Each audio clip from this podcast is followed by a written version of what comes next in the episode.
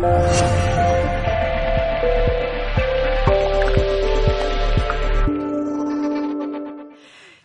Y seguimos. Ha llegado el momento de hablar de nutrición, de hablar de cómo cuidarnos todavía un poquito más, de hablar de, eh, bueno, y de últimos avances científicos que surgen alrededor del tema de la nutrición. Doctora Conchita Vidal es jefe de servicio de nutrigenética de Asisa Buenas tardes de nuevo. Buenas tardes. ¿Qué tal? Ya sabéis que la ciencia avanza de manera imparable para garantizarnos una mejor calidad de vida y uno de los temas de los que se habla mucho es el tema de las dietas, de los alimentos que tomamos, de cómo nos afectan los alimentos. ¿Cómo se comporta cada cosa que comemos dentro de nuestro cuerpo? ¿Se comporta igual en un cuerpo que en otro? ¿Hay unos alimentos mejores que otros dependiendo de cómo sea la persona que los toma? Hoy hablamos de ello con Conchita Vidales. ¿De qué hablamos cuando hablamos de nutrigenética, que es en este caso tu especialidad? Una de ellas al menos. Una de ellas, sí. Pues mira, es muy fácil. La palabra se compone de dos, la nutri y genética. Entonces hablamos de nutrición y genética y realmente es la, la ciencia que se encarga de decirnos cómo se metabolizan determinadas sustancias contenidas en distintos alimentos en función de nuestra genética, en función de nuestro ADN. Entonces, esto es un, es un gran avance para, para todos los temas de nutrición y alimentación, no solo a nivel de enfermedad y a nivel de prevención, sino a nivel de, bueno, de patologías incluso que podemos mejorar cuando conocemos cómo se comporta nuestra genética en función de, de, los distintos alimentos y de la distinta metabolización de esos ingredientes, como por ejemplo los hidratos de carbono, las grasas, incluso comportamientos de eh, saciedad, de tener más hambre, tener menos hambre, porque muchas veces eh, el paciente viene a vernos y, y nos dice, es que tengo falta de voluntad y no me, creo que lo que me pasa es que no tengo voluntad. Y muchas veces no es una falta de voluntad, es que genéticamente el, eje hipotálamo hipofisario no está controlado adecuadamente y no son capaces de saciarse de la misma manera que otro paciente, por ejemplo. ¿Y esto cómo se hace? ¿Cómo se llega a la conclusión de que eh, ese paciente reacciona de esa determinada manera? Bueno, la genética yo siempre digo que es una parte, es un instrumento de la ciencia que actualmente nos está ayudando mucho a diagnosticar cuál es el problema del paciente en su relación con la comida y nos pone un poquito en la pista, un poquito bastante, de cómo debería ser la dieta de ese paciente. Por ejemplo, yo creo que si pongo un ejemplo va a ser más fácil para todos. Eh, muchas personas, y lo hemos oído mil veces, eh, decir, es que a mí me engorda hasta el aire que respiro. Sí, o la lechuga, que es como eso no me puede engordar, me engorda. O yo paso por una pastelería y huelo y ya me ha engordado, he engordado tres kilos. Es verdad. Bueno, pues esto es algo. Pasa, ¿eh? esto, esto, pasa. Oye, por algo, por algo. Porque, no sé por qué. Porque, porque, tenemos esa sensación, ¿no? O, o, bueno, tú conoces y además tuviste la presentación de uno de mis últimos libros, sí. Lo mío no es hambre, es ansiedad. Mm. Esto es una frase que me dicen pacientes todos los días, doctora, lo mío no es hambre, es ansiedad. Me apunto bueno, a eso.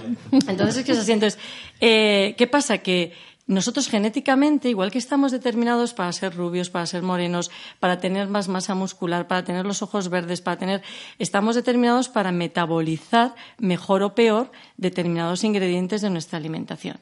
Entonces, la nutrigenética lo que ha hecho es elegir básicamente los genes que directamente se relacionan con esto uh -huh. y entonces agrupando esos genes somos capaces de a través de una prueba muy sencillita que ahora te cuento cómo la realizamos saber si yo tengo mayor dificultad o facilidad para metabolizar, por ejemplo, las grasas insaturadas, que son las buenas en teoría. Las insaturadas son las buenas, son las buenas. saturadas son las las malas. No buenas. Pero me puede pasar que tenga facilidad para metabolizar las grasas saturadas. Y entonces decimos, ¿y qué hacemos? ¿Se las recomendamos al paciente? No, no, no se las recomendamos, pero sí que hay que decirle que en su caso, bueno, pues no va a tener tanta dificultad a la hora de metabolizar ese ingrediente contenido en alimentos grasos, por ejemplo. La prueba. Entonces, la prueba. Me interesa muchísimo. La prueba es además sencillísima porque todo el mundo viene con muchísimo miedo así sacar, ay, me vais a pinchar, me vais, ¿qué me vais a hacer? No, no, nosotros no. sangre me vais a sacar? Nosotros no pinchamos, como mucho dejamos eh, de, de, indicar algunos alimentos, que eso duele más que a veces un pinchazo. También es verdad. Eso duele, sí, sí, sí. eso Bueno, a, mí, duele. a mí me quitas el chocolatito y mi copita de vino y me haces Eso polvo, te dolería más que un pinchazo, Rosa. Sí, sí. Pero la prueba es muy sencilla. Se coge eh, una pequeña muestra de la mucosa bucal. Como, en, las pelis la prueba de, del ADN. Como, como la Guardia Civil, con el ADN. exactamente igual, es esa misma prueba. Es una prueba muy fiable. Nosotros tenemos laboratorio propio eh, y es eh, bueno pues una prueba muy sencillita. Mandamos al laboratorio y en el plazo de unos días eh, tenemos los resultados. Con eso elaboramos un informe, pero como os digo, esto forma parte de un diagnóstico mucho más completo. Por supuesto, tenemos que conocer el paciente, historia clínica del paciente, si toma medicación, antecedentes, si en su familia también hay problemas, pues de los que sean, ya no solo de obesidad sino, por ejemplo, estábamos hablando de los problemas cardiovasculares. Esta prueba genética es una prueba que nos da muchísima información acerca de si vamos a tener en un futuro, si no cuidamos eh, determinados factores, problemas cardiovasculares tipo ictus o una hipercolesterolemia que ya puede estar eh, detectándose en una analítica simple de sangre. Entonces, es una prueba con mucho carácter predictivo y preventivo de enfermedad también. Diabetes, por ejemplo, también nos, ayuda a saber si eh, nuestra genética nos ayuda a metabolizar hidratos de carbono simples o complejos y, de hecho, nos da una valoración de si podemos tener riesgo de una, de una diabetes en un futuro no muy lejano. ¿Y todo eso se puede controlar solo con la alimentación? Bueno, como te digo, forma parte, la alimentación forma parte de todo este control eh, yo te diría casi en un 70%. Eh, el otro son factores medioambientales. Por ejemplo, pues hablábamos del tabaco con la ansiedad que te provoca dejar de fumar, por ejemplo. Hablamos del ejercicio físico, muy importante. Es otro de los pilares para mantenerse con salud. Hablamos de las enfermedades que ya nos vienen dadas. Entonces, todo esto hay que meterlo en una coctelera, como yo le digo a mis pacientes. Ya tengo tu informe genético, ya sé cómo se comportan tus genes con la alimentación, pero ahora necesito poner todo eh, en común, meter en coctelera y darte unas pautas con toda esta información. Lo bueno es que el análisis genético es un análisis científico, es decir, no te estoy mirando al iris de los ojos y te estoy diciendo, mm, yo creo que por el color. No, me está dando información muy rigurosa, muy científica, que yo creo que en todos los temas médicos eh, siempre, pero en los temas de nutrición necesitamos ese diagnóstico certero y fiable sobre todo. ¿Querías decir algo? solamente iba a decir que me quedo alucinado con todo lo que ha podido todo lo que puede decir porque vas pensando en muchas cosas la revolución que fue el, eh, el saber Mm, como diría, pues descifrar el código genético, que disfrutamos todos. La revolución que ha representado en la medicina ha sido totalmente brutal. Y estamos en mantilla, es decir, todavía no sabemos de la mitad. Llegará un día en que eh, podamos modificarlo, que Dios quiera que sea para bien siempre, pero es verdad que esperemos eh, que sea para ayuda de la ciencia y no para barbaridades, ¿no? Porque eso también puede llegar. Sí, sí, por desgracia ya ha existido cosas parecidas. Por eso te lo digo, que en eso estamos. No sé si existe, eh, yo estoy, dándole vueltas al tema de detectar qué alimentos son los que nos vienen mejor o peor. No sé si existe algún alimento que sea recurrente que mm, siente peor a la gente. No, eh, yo te digo, en esto no hay una regla común. Y de hecho, con este análisis hay que diferenciarlo de un análisis de intolerancia alimentaria, es diferente completamente, pero sí nos pone en el camino de qué alimentos nos van a sentar mejor. Por ejemplo, si tenemos una mala metabolización de hidratos de carbono complejos, pues, eh, por ejemplo, vamos a poner los simples, que son como un poco los, peores, los complejos son los buenos. ¿Cuál sería pues, uno simple, por ejemplo? Pues, por ejemplo, los azúcares, el azúcar de mesa, eh, todos los azúcares contenidos en refrescos, en las bollerías industriales, eh, bueno, pues todo esto es malo. Entonces, eh, sí que ya tenemos que indicar al paciente que genéticamente esto lo va a metabolizar mal. Entonces, un día se puede tomar un refresco, pero básicamente esto no le va a caer bien, que en general a nadie se lo recomendamos, pero si ya lo tengo eh, diagnosticado genéticamente como que lo metabolizo mal, pues mm, le indicaremos qué alimentos tienen un índice glucémico bajo. Entonces, por ejemplo, en, Asisa lo que hacemos es dar una serie de listados para que el, paciente se familiarice no es la lista de los reyes godos, pero, pero se lo tienen, que aprender y tienen que saber que, pues a lo mejor la manzana y la naranja les va bien. Incluso les damos unos listados absolutamente personalizados para que ellos puedan manejarse con esa alimentación. Y mm, la pregunta del millón, ¿se puede controlar el hambre?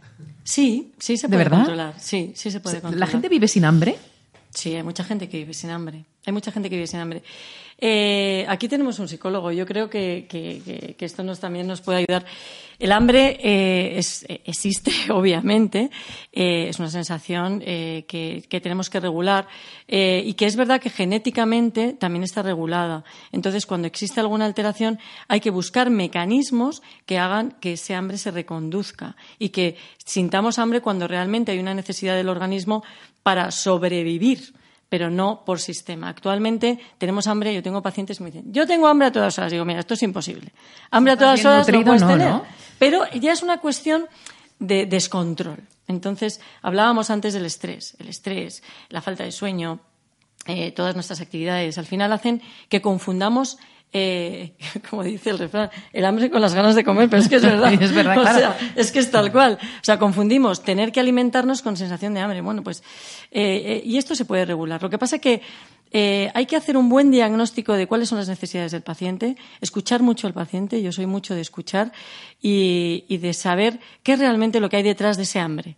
O sea, esa hambre es una insatisfacción. Si me permites, yo estoy de acuerdo contigo en todo lo que estás diciendo. Sí. Si me permites, creo que podría añadir que hay muchos pacientes que van a utilizar la comida como un psicofármaco. Totalmente. Cuando totalmente. están deprimidos, cuando están nerviosos sí, sí, o incluso cuando tienen otra serie de problemas, a veces más de psicología profunda. Totalmente. Yo, eh, al final, yo digo, no soy psicólogo, pero hago un poco la función de psicólogo porque en la consulta tienes que ser muy psicólogo, ¿no? Entonces, al final, ves que detrás de esos problemas, incluso de, de sobrepeso y obesidad. Uh -huh. No hay tal, o sea, está originado porque hay algo detrás que está originando ese hambre y, como bien dices, están controlando o intentando controlar esas eh, pues frustraciones que vienen por otro lado con la comida. ¿Sabéis cuándo utilizo yo la comida? Aparte de en sus horas, ¿no? Que intento comer siempre sanito y... Pues espero que si no te eche la bronca. Sí, sí, ¿eh? bueno, vamos.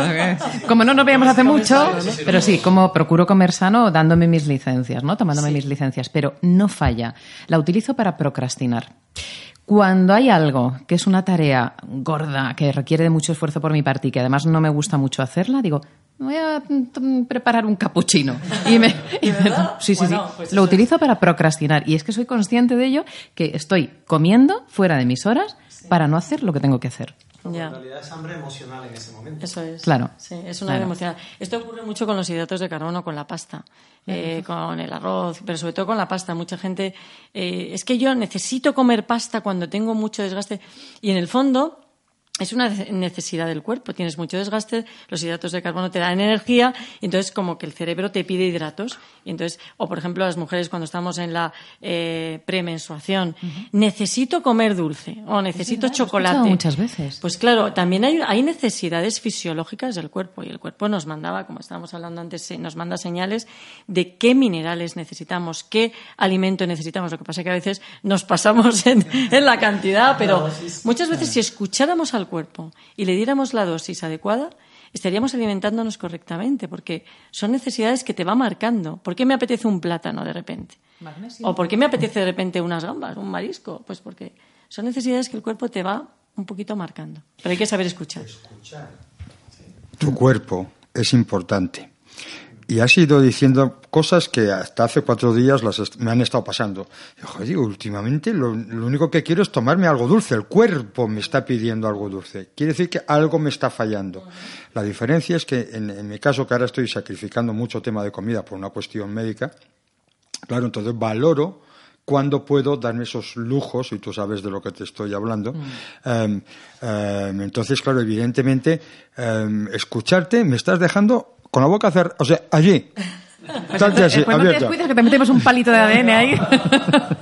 Pues a tu disposición para todo lo que necesitéis y encantada de, de, poder ayudaros y de que me ofrezcáis la oportunidad de dar a conocer pues muchas, eh, muchos servicios que mucha gente, como la nutrigenética, eh, la desconoce o piensan que, que, es un servicio carísimo y que está o que, que, es ciencia ficción todavía, pues no. Lo hacemos y tiene muy buenos resultados para enfocarnos en una dieta equilibrada que al final es salud. ¿Y a quién se le puede recomendar un análisis de estas características? A todo el mundo. ¿Niños también? Niños, pequeños, mayores, a todo el mundo. Es curioso porque leía un dato, parece que en los últimos tiempos hay un aumento de enfermedades cardiovasculares, como comentábamos sí. antes, y también de obesidad. Pero eh, decía el, eh, el, estudio que leí que con un índice de mortalidad en Europa del 70%. Sí, ¿A qué se debe, Conchita? Eh, nosotros vemos mucha obesidad, mucho sobrepeso en España, mm, desgraciadamente cada vez más, es increíble. Eh, todas las, eh, consecuencias de una obesidad es lo que provoca la enfermedad cardiovascular. Pero lo peor de todo, si contestando un poco a tu pregunta, ¿a qué se debe? Es que no somos conscientes o no queremos ser conscientes de lo que un sobrepeso puede conllevar.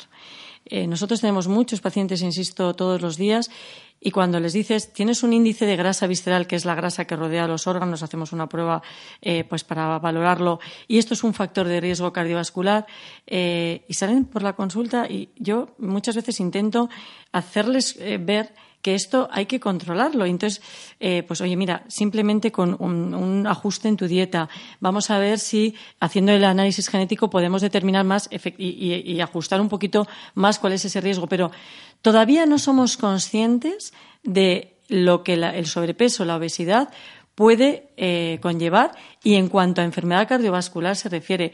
Cada vez antes hablábamos de cáncer y era alguien que tenía un cáncer. conozco a alguien que tenía un cáncer. ¿Cuánto? O sea, yo creo que en esta mesa todos hemos tenido alguna eh, eh, relación con, el cáncer. Luego, pero para las enfermedades cardiovasculares está ocurriendo lo mismo. ¿Qué cantidad de ictus en gente joven?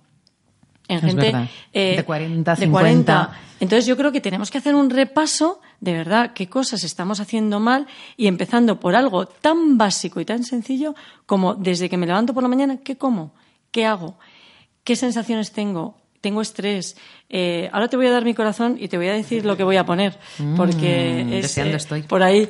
Eh, entonces yo creo que la alimentación juega un papel fundamental, al igual que la actividad física, y sobre todo yo, pues como profesional de la medicina, sí que lo que sí siempre doy el consejo y siempre animo a todos los que nos escuchan es pongámonos en manos de profesionales. Por supuesto. Esto es eh, importantísimo. Es el principal, eh, bueno, el segundo, o la consecuencia directa del principal objetivo de este programa, dar a conocer a profesionales rigurosos. Rigurosos. A profesionales que de verdad aborden cada una de sus disciplinas desde el rigor. Y luego, cuando tengamos un problema, también mucha gente. Es que por no ir, por no molestar, no. Pues no. Hay que ir al médico y contarle.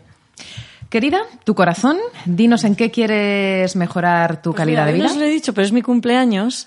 ¡Felicidades! y eh, bueno, voy a pedir, eh, voy a intentar tener más tiempo para mí, para mí, relajación. Espera un momentito. Intenta levantarte de esa silla, Conchita. Intento levantarme. No, te has levantado, no lo has intentado, sí, ¿no? Sí, sí, Vale. Ah, vale. intenta, intenta levantarte. Es que es muy coach, ¿eh? Es muy coach, ¿eh? Por lo tanto, eh, eh, me puedo levantar y caerme, pero ya me he levantado. Pues voy a poner tener, no voy a poner el intento, no. Eso es. Más tiempo para mí. ¿Y qué vas a hacer? ¿Una pequeñita cosa que vayas a hacer a partir de ya para conseguirlo? Leer. Me encanta leer y no tengo tiempo de leer. Claro, te pasa la vida escribiendo. No tengo tiempo de leer. Escribes para los demás. Escribo para los demás, eso es. Lee a la vez, ¿eh? Eso es. Lee lo que está escribiendo. Sí, pues es verdad, claro, claro. Sí, sí, sí.